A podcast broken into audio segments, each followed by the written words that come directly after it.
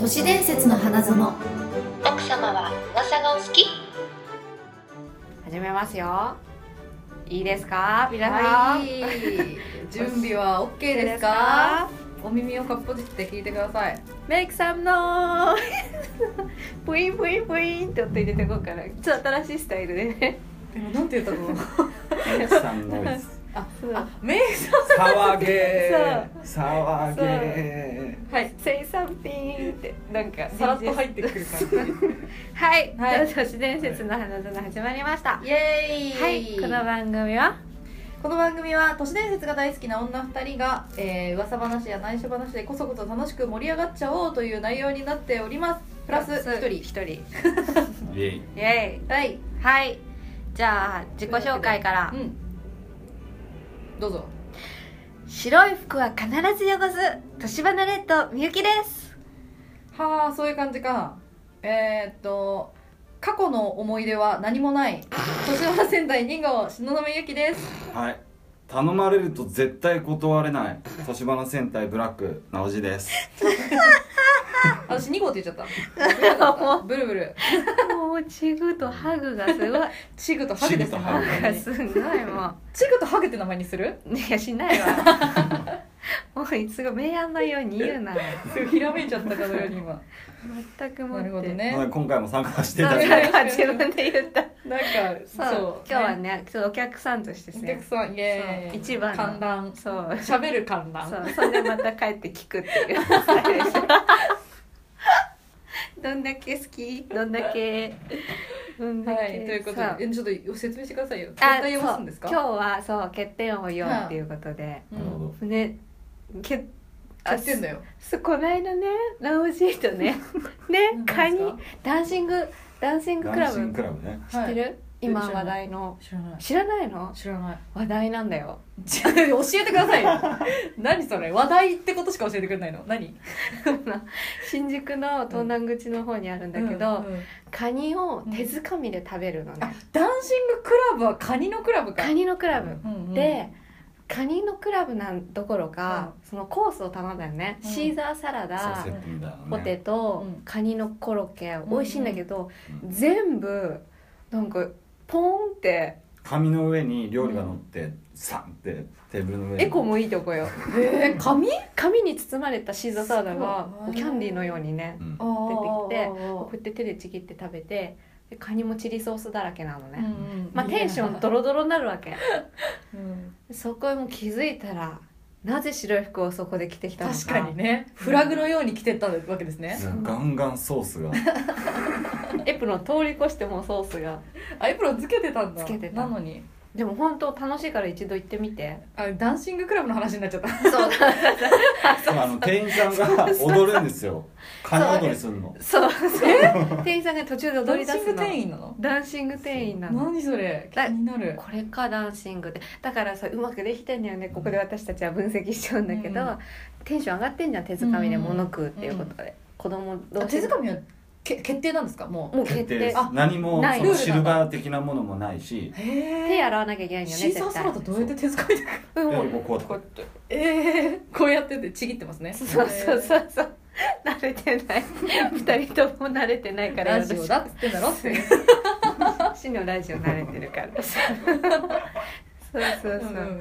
う、でダンシングクラブの話だけこれ、そうそすでうテンションそ上がってるからからうんう踊られてもさ、うん受け入れちゃうのよ日本人はああなるほどよくできてると思って普段閉じてる心がちょっとこうパッと開いてるわけですねそうご飯を食べるとこで踊られたらさ、うんやっぱ日本の人なんだよってっなてりなまっすちゃもうんじねゃん、うでも一緒にやっぱ泥だらけの手イエーイってなでるそうふーってなるんへえそこでもすごいと思ったのがよ、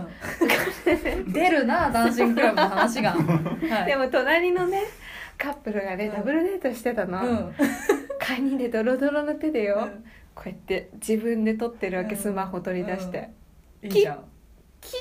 たねえぜそれ切ったねえぜそのスマホ」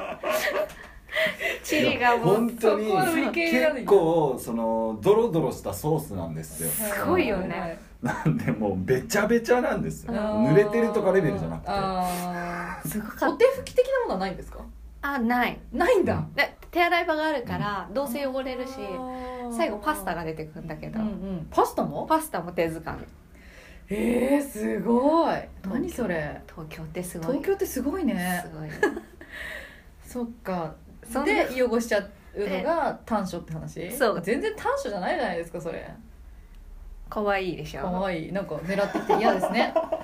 かわいいところに落としてしんの短所っていうからガチ短所を言ったのにいごめんねや私あのー思い出がね何もないんですよなんか悲っしていいこうとのははない違う違う違う違うあのね忘れすっごい忘れちゃうんですよ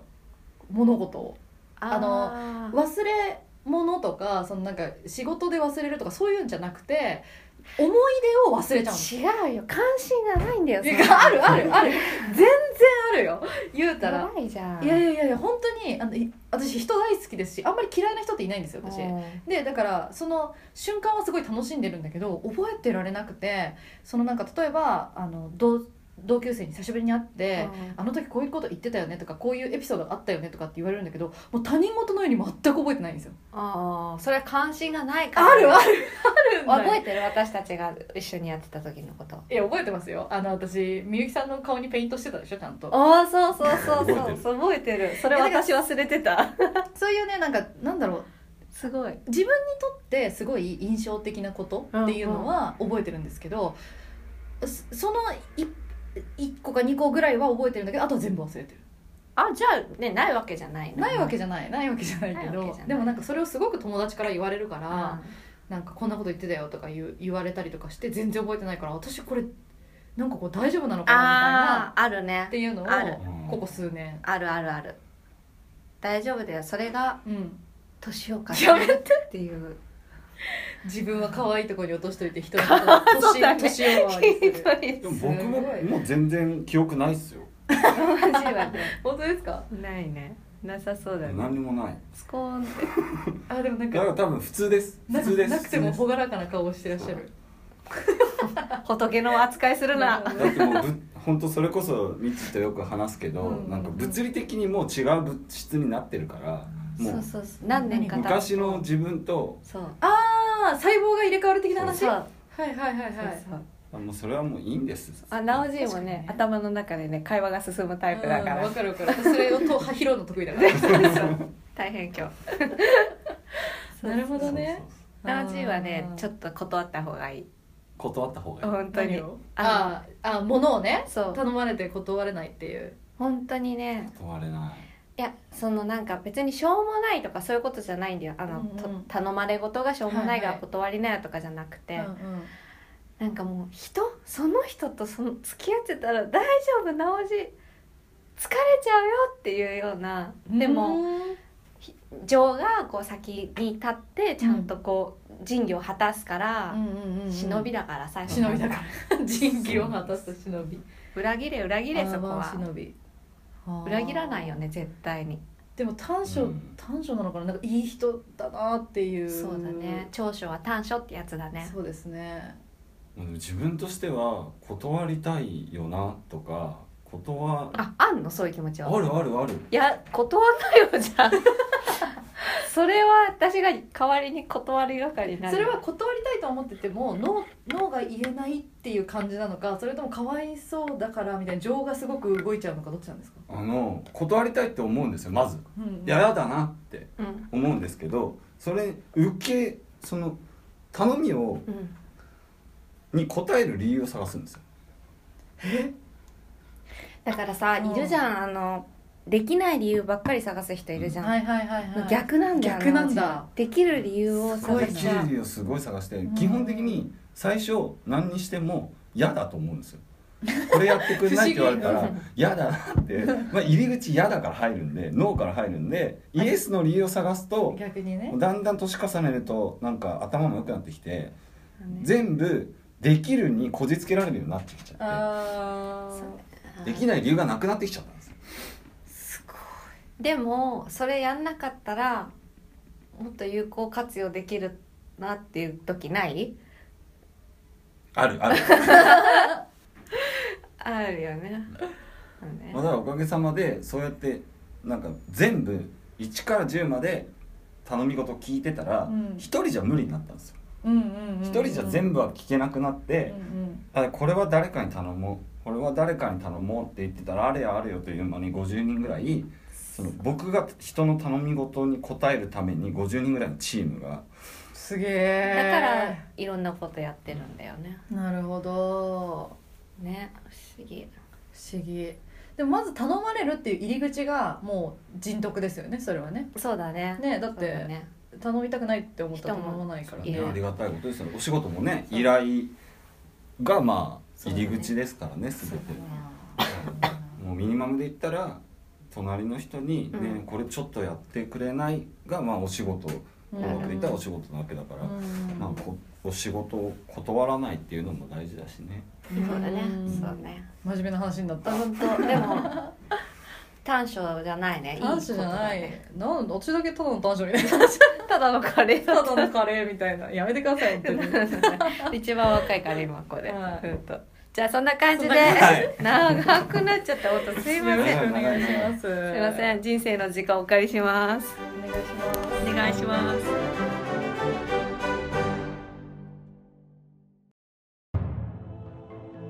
こんな雨の降る日によくいらっしゃったわね突然始まったはじめまして純子皆川よナイスミーチューあどうもこの間はありがとうございましたここはアメリカの外れにある恐ろしい人間のもうゲスの極みな人間を紹介する施設よなるほどね未解決なろくでなしを紹介してくれそうなんる場所なんだ、ね、皆川さんって言います皆川さん人間が一番怖いっていうことを忘れないでさあ今日今日は何の話を聞きに来たのそう見たのねあの映画ちょっと前に流行ったわねトレインスポッティングうん、もうねトレインスポッティング、見た見た見たうんイワン・マクレガーうん音楽がすごくいい映画ですよねいいよねいいわよね、私もサントラ買ったわトレインスポッティングところでどういう意味かご存知かしら知らない知らない電車電車そういうことそういうこ電車のスポッとトそういうことではなんでうんあのドラッグの話よねあれねうんトレインスポッティングかというとうんあれスコットランドの話よねうんエジンバラの北部にリースと呼ばれる地域があってそこに荒廃したあーなんていうのトレインスポッティング 駅駅のことあの荒廃してさ、うん電車の死に場うんみたいのがあってそこに人々が集まるようになって薬を決めたりとか売買するようになったとなので、えー、もじってドラッグをやる人物のことをエジンバラではあいつは鉄オタだぜという意味でトトレインスポッティングと言われてるんじゃないかっていなう駅っていうかまあ倉庫みたいなとこってことですかねも使わなくなった電車が置かれているうそううん場所ってことでうすねそこがスクツとなってまああいつら鉄オタだった鉄オタしに行ったのかいみたいななるほどねジョークが。はいはいはいはいそんな小話もさておきこの世に蔓延しているドラッグは本当に一言ではないわ皆川さんこんな感じなんですよはあなたたちは日本から来たのよね ははいそうよねいはい日本にも、えー脅威となる可能性がある わめっちゃ読んじゃった読んでないの 頭の中で今考えたのよあ ーうん今日はいいですか今日は3つの恐ろしい世にも恐ろしい、えードラッグを紹介するわまあそずうそのちょっとなんか1情緒不安定ですよあ間違えた4つのドラッグを紹介するわ4つだったのね、はい4つだったあちょっと iPad 用意しといて 私の助手になってもらうわ今日はあなた名前なんて言うのお客様あの G ですじお客様なのに G ね G そしたらはいミスター G タブレットでタブレットで名前を検索してもらうから恐ろしい映像を見てもらうことになるわ、何怖いまず一つこれは、えー最近に耳にも新しい1000 2022年にアメリカフロダフロリダ州でマイアミで前男の男がホームレスの男性の顔を18分間にわたり食いちぎり検察に射殺されたという事件をご存知かしらてるそれ知らなかったですホームレスの顔をね、うん、顔を食べちゃうやつでその男は何を服用していたかというとバスソルトと通称呼ばれるドラッグだったのねハーブ的なやつですかうーんちょっと違うもともと医療研究用に1928年頃フランスで初めて合成されたのはいはいはいはいしかしその大部分は依存症などを含む深刻な副作用のため失敗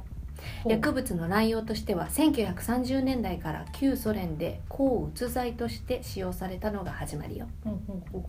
でこのメフェドロンという成分や、えー通称 MDPV と言われる、まあ、覚えなくていいわううん覚えなメチレンジオキシピロバレロンと呼ばれるいよく言えましたね練習したの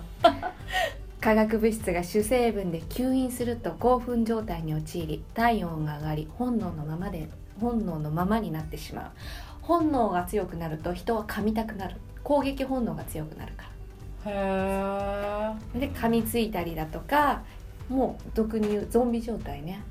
体温が上がるから服を脱ぎたくなるでこの2012年アメリカフロリダ州の有名なその事件を皮切りに次々と56月に事件が起うこるんわけ、うんうんその時期なんかねすごかった続、きましたよねえー6月初めルイジアナ州ラフェットで42歳の男カールがバスソルトを使った後に隣人を襲い頬の肉を噛みちぎったう同 6, ろ同6月12日3月10 35歳の女性が私カリフォルニア来たからそう私カリフォルニアから来たからっていうのは必ず言えないんですよなるほどカリフォルニア来たから日本語難しい35歳の女性が3歳の息子を殴りつけ窒息させようとしていると隣人から通報を受け駆けつけた警察は女性が噛みつく女性から噛みつかれそうになりスタンガンを使用うん彼女は隣人に襲いかかり飼い犬を両足で締めか締め上げ階段の上から落ちてコンクリートに体を打ちつけても何事もなかったのように立ち上がったとの報告がうん彼女はその後病院搬送後心肺停止により死亡もうゾンビねうん飼い犬を締め上げた意味は本能でね本能でねなるほどねうん同年6月26日午後中国浙江省温州温州市でさ酒に酔った男が見知らぬ女性によ襲いかかりその顔に噛みつくという不可解な事件が発生みんな顔に噛みついてるなそうなのみんなこう共通してるのはバスソルト、うんうんうんえー、バスソルトで検索よ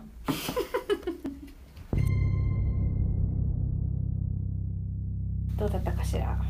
怖い怖いあなたたち聞いたところによるとお芝居やるんですってこんな感じって参考にできるんじゃないそんアメリカンジョークよ今のはあはいでた怖いだのこの薬なんだけども同成分のものが広島から日本に入ってきています広島から日本に多分広島のマフィアだかヤクザから入なるっほてメリーちゃんのの呼び名で流通が始まりで何年か前に自分のお腹の中に何かがいると腹渡をかっきりながらポトポトと内臓を垂らしながら女性が自首してきたとかそういったようなはいもう数件検挙されてるでも今はこう根絶されたと言われていてもえまだまだその日本はあれなの成分がわからない合法のドラッグが売ってるから成分がちゃんと記載されてないものを持ってるから、、うんうんんこういったメフェドロンや MBMDPB っていうのはうん禁止されてるんだけどもうん黙って入ってる場合があるうん構成うん気をつけて次スコポラミンコロンビアで流流通するこのドラッグは恐ろしい秘密薬物兵器として使使われているわ使用したものを催眠術にかかっているような状態にしてしまうの操り人形のごとく思いのままってわけね自白剤として使用されることもあるらしいのだけどギャングはこれをパウダー状にして人に吹きかけ催眠状態にし犯罪を起こさせたり銀行の口座や情報を聞き出したりもする魔法みたいですねこの間被害者は記憶がない対応した場合失明意識障害最悪の場合には死亡することもあるわ2015年7月に日本人観光客がコロンビアでスコポラミンを使用した睡眠強盗の被害に遭っている15時間のもの記憶15時間のものの間の記憶がなくなってきたそうよ450 hours 次クロコダイルこれはご存知かしらロシアワニそういうことロシアのシベリア地方を中心的に爆発的に広まった自家合自家製合体自読んであげる自分家で合成した麻薬あなるほどねクロコダイル別名デルモルデデソモルヒネでそうモルヒネ聞いたことあるかしらですモルヒネモルヒ聞ネいたこ寝とるっなていことでですすかそういうことその恐ろしさは格別よ医師の処方箋なしで安価な薬コデイン大体日本ふ日こ本円の喋り方で喋る必要ある日本円で250円程度とガソリンを混ぜ知識のない素人でも自宅で容易に製造できるためわあ高価なヘロインや麻薬などを購入できない貧困層を中心に社会的に極めて大きな被害をもたらした中国患者で中毒患者で認められる症状で特徴的なのは血管注射を行った後にこう不純物が入っているからね、うんうん血管が破壊されて血流が停止え全身の筋肉の壊死を引き起こすわ短期間で全身の血管が破壊されて体の隅々まで皮膚が緑黒く変色してしまうそうー緑黒くそうまるでそれはクロコダイルのようにそれが言いたかったの今あの私が挟んじゃったからシーってやった今ちょっと今黙ってのあのクロコダイルで検索してちょうだいクロコダイルあのいつの間に手下みたいになったん ですかいつの間に秘書とかみたいなこれこわあこれは恐ろしいうなります大丈夫ですかグロいのうわーもうダメだこれはもう各私私には々見れない皆さんで検索して検索しいやて閲覧注意ですよ本当にこれはねうんガソリン使ってるからねオーバーなるわよね何がしたいんだろうねそういうのをする人たちは心配じゃない日本への流入はあるのかうん今のところは見られないけれどもうんドイツやフランスにも飛び火したとの情報もあるわ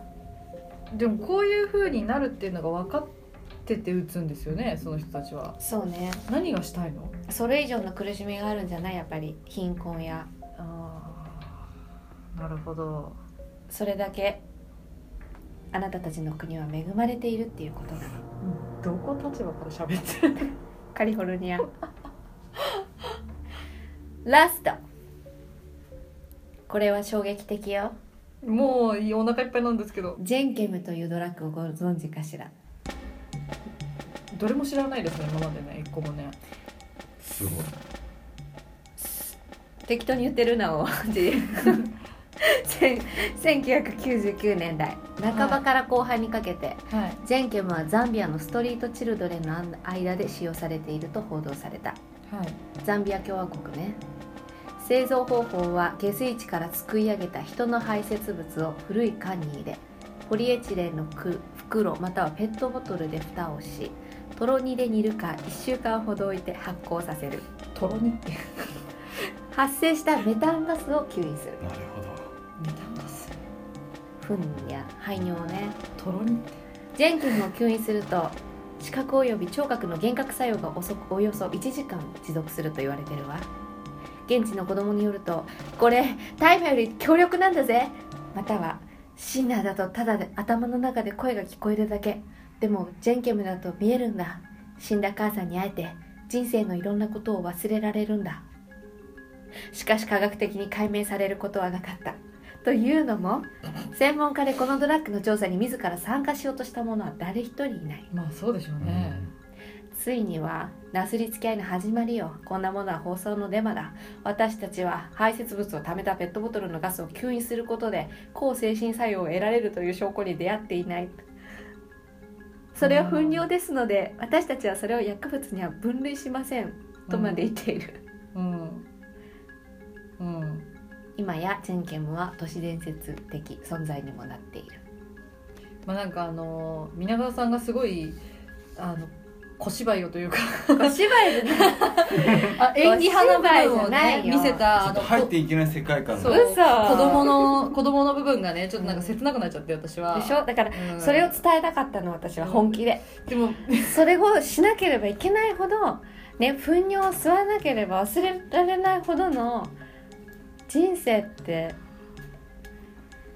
どうをってなんか確かになそうドラッグの影背景はいつもそういうどうしようもない人たちがうんいるわけでしょだから日本があまりこう蔓延しにくいのはうんきっと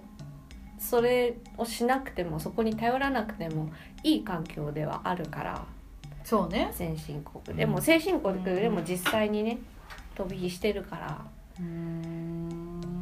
まあ、使い方が違うかもしれないですね先進国とそういううん国だとねただ気をつけなきゃいけないのは私はこう全く関係ないじゃなくてこう旅行先で本当にこのブログをこの人のブログを実際に読んだんだけどコロンビアで被害に遭った人の、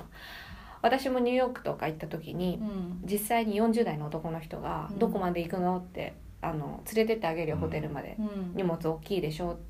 でそこでちょっとお茶しようよってですごくそれまでいい人だった、うんだけどお茶の中になんかこうこれマドラーを自分で取り出して。うんその人のところに混ぜたとうんで自分のところ混ぜたとうんだから一瞬ちょっとおかしいなとは思うそのうんも思ったんだけど、うんそのマドラーの中うに、んさっき言ったこのスコポラミンが入っててへえでもなんで出た途端に足取りが重くなってその15時間後目が覚めて、うんすっかりなくなってたでその間の記憶はなかったっていうその物取りのためにってことですね物取りのためにそのの人はね物取りだけで済んだだけど、そうこの辺のねドラッグもその買った人がうん自分のために買って自分に投与してる分には、うん、まあね、まあまあ人には迷惑かけてよくはないけどよくはないけどまあ、ただねいつどこで特に安く手に入るものだったりとかう糞ん尿が元になってるものだったりすると、うんね、そうそう怖いお話です。共通し怖ているおのは話です薄いねからでトレインスポッティングトレインスポッティングまたいらっしゃい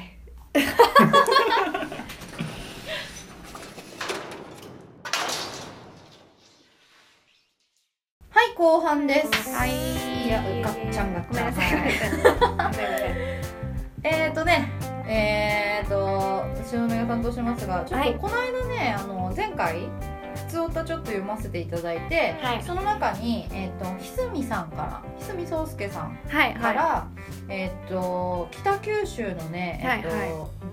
ご当地都市伝説みたいなうんことをちょっと情報いただいたんでそれをちょっと調べてみました、はいえーっとその2ついただいたんだけどそのうちの1個に、はいえーっと宇宙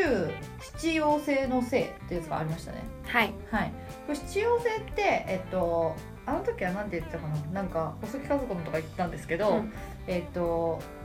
ほ北斗七星のことでしたはいの星の像がうんあるんですけど、えーっと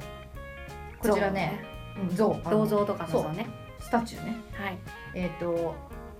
北九州の悪い子は太陽の端に連れて行かれてマカロニ男にされちゃうぞというも大丈夫ですかう 全ポ然ップな感じについてきてくださいねこの分かった太陽の塔太陽の塔じゃないや太陽の塔って言った私今いった太陽の端だ岡本爆発だなっちゃうからそれそうだ ね太陽の端ですうんうん太陽の端に連れて行かれて、マカロニ男にされちゃうんだってこれ北九州の人だったらえっ、と、知ってるそう結構知ってるんじゃないかと言われているんですけれども、うんえっと、北九州のシンボルうん小倉城のほど近くに、うん不気味な雰囲気で佇むマカロニ男の像があるというへあえりまして、えっと、これ太陽の橋っていううんあの紫川っていうところにねあのかかってる橋なんですけど、はいえっと、それが、まあ、つ通称通称マカロニ男と言われていて、うんこんな感じ写真はこんな感じなんですけどすごいねあのね本当にもう顔がマカロニ、うんで体は人っていううん頭にマカロニかぶったみたい頭な頭がマカロニ体が人どうしたんだろうでちょっとシュールなね感じの像でございますで このデザインした人どういう感情だったんだろうここちらがねあの、その太陽の端に7体あるのね、 うんなんだけどもともとは12体あったっていう噂があってだけど7体に減っているはいで悪い子が連れてこられてくるたびに、えっと、その悪い子がマカロニ男にされるから増えるんじゃないかって言われてるけど減ってんじゃないかってなってるよねこれねうん12体から7体にだから多分ねあの東雲的にはあのこの7体ん12体中5体は常にあの悪い子を捜探索して中なんじゃないかなっていうパトロールだはい、増えたり減ったりしてんじゃないかっていううんうんことなんですけれどもこれねあの意外とペンネみたいな感じのマカロニに、うんえっと人間の体がついてるんだけどねお尻はプリッとしていて可愛いですうーんでも夜はライトアップされてるから結構不気味に見えるらしいなんか光沢感が強い感じですよねつるっとそうそトロンとしてるもんねプルンとしてるちなみにねお値段 はえ売ってんのいや作っ制作費制あ作ー そういうコーナー販売はしてはいないい、 うんお値段いくらぐらいだと思いますか12万円おー700万円ですあなん だ意外とスッと答えてくれる、全然ね意外とい一体につき1体につき700万円えどういう情緒ますます700万かけてるな7すごく体ないですか7体あるだから七七4900万すごいね太陽の端めっちゃ金かかってますねそう考えるとえー、どうしてしかも2015年ぐらいに一回改修工事みたいのされて、うんこのあのフォルムあのなんですか表面がうんうんトゥルってなったんですよ、 新しくね手をかけてるわけですそうねそうそうそうあれマカロニにマカロニに手をかけて大人の匂いがす る大丈夫かな大人の調整の匂いがするいやいやいやい そんなことないちゃんと夢だよマカロねニとかね、うんそうやって手かけられてるとうんいうことなんですけれども、へーまあでもさこういうなんかあなんていうんですか街に突如現れる現代美術みたいなのあるじゃないですかよくあるあるね、はい造形とかって、結構シュールじゃないですかどれもそうね汲み取って自分でみたいなそうそうそうあとはどうにそうでそうもそうみた汲いみな取ってみたいな私なんかあの池袋かなどこか池にある袋多いよあ多いよありますよねなんかちゃんとえっと女の人が2人裸体である、いるんですけど1人が下にすごいそめちゃめちゃ反ってる状態であああああってでブリ上にブリッジねそうブリッジみたいな状態になって円を描いているやつがあるんだけメどビウスの輪みたいになってそうるあれこそなんかどういう精神状態で作ったのかなって そうって思いうどうやだって不可能じゃないですかあの体勢になるのはまずあれじゃない人間と人間は支え合ってるんだよっていうどうしてそのその体勢で支え合ったってな らないだってそれ考さえ るだってさもっと楽な体勢あるのに さだいぶ柔らかいよね体がねだいぶ柔らかいし、だよねなんならだって反ってる人の腹筋たるやってことじゃないですそうかっそうすごいよねていうのすごいねあのそういう像を見るの好きなんですけど、それちょっと思い出したんだけど、ううんちい池袋の方さ、ゆかりがあってあのくくろ工事になったんだよね池袋っうてん、うんうんうん民家がちょっと入っていくと、うんですっごいもうほんと細い道なの、で民家と民家がこうやって密接してうんいっぱい並んでるところの間によ塀と塀の間にちっちゃい女の人の像がこう立って たのえさすが芸術感がもうきめ細かいと思ってすごい、うん目を止める人がいるかいないかも分かんないところに本当にもうあのゴミの集積所みたいなところにうん立派な誰がどうして置いたのかっていうそういう斜面あるんでお乗っけとき見ますたい、はいそう、ですねはいやこういうの本当なんか見ていくと面白いんですけど面白いよねえ一時期あのポケモン GO 流行ったじゃないですか、でそのポケモン GO のスポットとしてそういう像が使われることが多くてへえでそのあなんか名前つけられるんですそようねそう、へー勝手に名前をつけてたんですよねみんながへー写真と名前が上に載ってるんだけど、あのアヒルと子供が遊ぶとか すすごいもうそのままの名前がついてて結構面白かったその面白像図鑑みたいな感じになってましたねじゃあポこケれモン GO もがもしかしたらねなってるかもしれねない、マカロニ男もそうそうそうそう合ってたらちょっと情報を求むですようねんそうですねポケモン GO で行ってもらってね、こうや って言ってもらってね何が取れるのかなみたいなねそうそうそうマカロニ系のポケモンいたかなみいたいなやいないわ感じ でやってるんですけど面白かったまあでもこれはあの怖い怖いお話として、えっとえそうなのそうですよだからだってマカロニ男に悪い子は連れてかれちゃうのあだそからうこ子供にそうか悪悪いことしてたらマカロニ男に連れてかれちゃうよっていう生ハゲ的なねそうそうそうそうってういう都市伝説として北九州にあると、はいこういうのって大体お母さんが子供をねこう手なずけるというかこうお楽とすなるしたくめにねうんそうそうそうそういい子にしなさいよっていうことでついた、うんまあ嘘とかうんうんが始まりじゃないですか、うんなんか言われたことありますそういうのおあ母さんるから私ずっと忘れられない何何素直にって知ってる知らな知らない私なんかずっと素直にが来るよって言われてたもいなうんか名前が怖い、素直にって目ん玉取りに来るの寝ない子供のうん、だから寝ないと素直にが来るよっていつもそれも多分私が怖いね妖怪図鑑見て発見したのよ、えち ああそ そうあま あそ怖れかがらって取るったもんだのをそううんうん うん、それをピックして、ううんうんちのお父さんはうん、素直にってなんかこんなマイナーな鬼の名前は今でも覚えてるってやっぱ怖りい子供の頃のねね結構もう頭に焼き付いちゃうんでしょうね、私あんまり言われてなかったんだけど夜中に口笛が吹く吹くとあ蛇蛇が来るってああ,、蛇それ有名なんですか有ー名有夢名夢でも蛇が来て食べられちゃうって言われてた私えどんだけでかい蛇なのかなと思って 今考えたら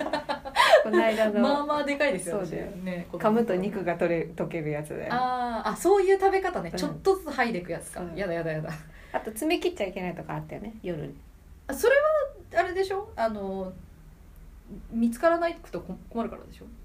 あそうそうそうそう昔の人はね、うん暗いと暗いと飛び散っちゃうからっていうのあったけどでも私も夜爪切ると蛇が来るって 何でも蛇じゃないか言われてたマジで今考える蛇でと何でも落下解し決てすんるなだようってちいうの親ね鬼と蛇にねお大体鬼と蛇か泥棒が来るとかねそういうのでまあマカロニ男の話まあでし適た当なこと言いますよね本当にねぜひぜいいひ子にしなさいよってことでみんないい子にしてくださいはいいエンディングトークですはい、はいえーお疲れ様でしたありがとうございましたどうでしたかありがとうございましたなおじいさんどうでしたかえなおじいさんの子供の頃のトラウマは何ですか子供の頃のトラウマトラウマないですね怖いもんなしす怖いものなしですごいな平気ブツブツとか平気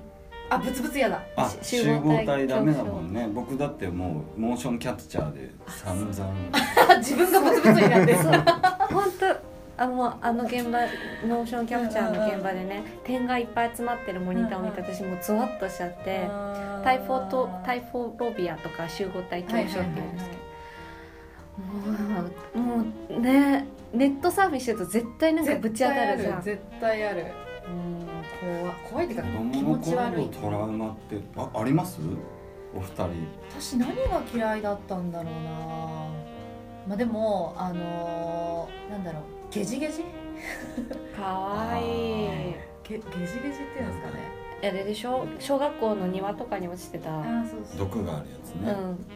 ゲジゲジっていうかあれ毛虫毛虫蝶々になるやつじゃないでゲジゲジですよガじゃない のバラバラバラバ ラ虫の知識がね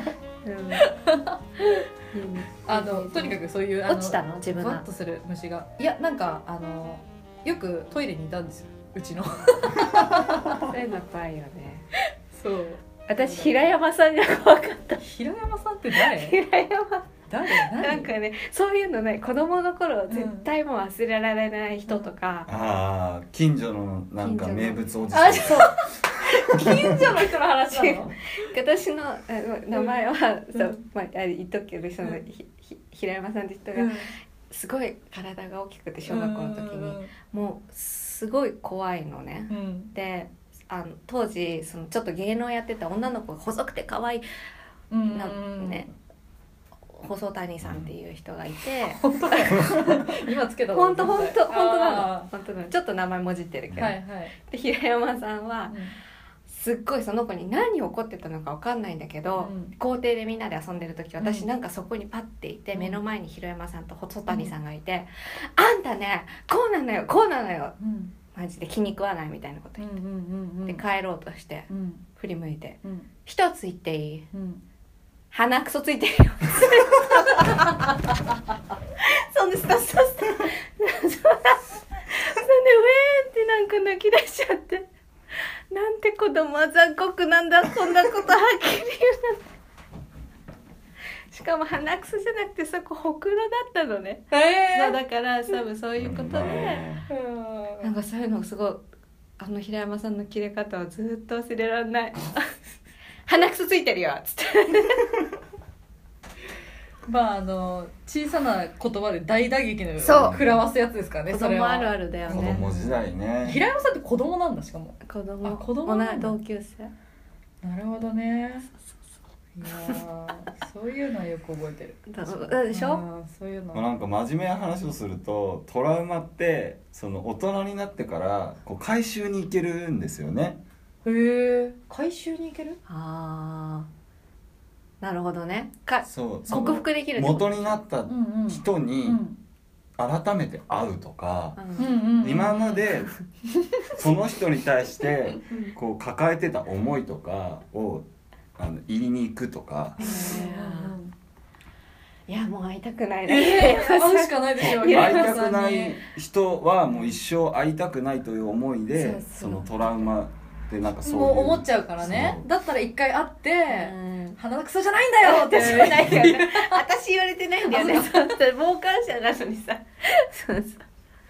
私もうんそうぼーっと見てたええでもトラウマ回収できるかもしれないですねねえそしたらでもそうだよねそうそうなんかあの僕二十歳超えたあたりに、うんなんかこう母親がう家にいなかったっていうことをうんすごい自分のコンプレックスにしていて、でそのの少年時代に鍵っ子だったんですけど、うんうん、なんかあの親が家にいなかったっていうことをずっと、まあ、そのトラウマ的うにん抱えていて、こう二十歳超えて自分でこういろんな心理学の本だとかなんか精神病の本だとかへーそういうのをこう自分で見るようになってあこれは母親に自分は寂しかったって当時の思いをうんうん言う回収す決るめてうん行って「ごめんちょっと俺はこういうことであの今これから先あのその少年時代に母親が家にいなかったってことで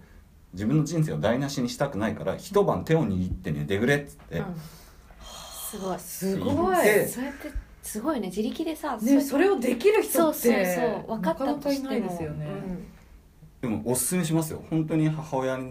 に対する執着だったりとか、そのいわゆるそのマザコンって言われちゃう男性のうん持ってる、うんそのそれはなんか一種のトラウマみたいなことが原因でうん極端に執着しちゃったりとかするので、えあもうあのトラウマは回収をおすすめします。トラウマ回収おすすめじゃあ平山さんと手をつないで寝たいと思い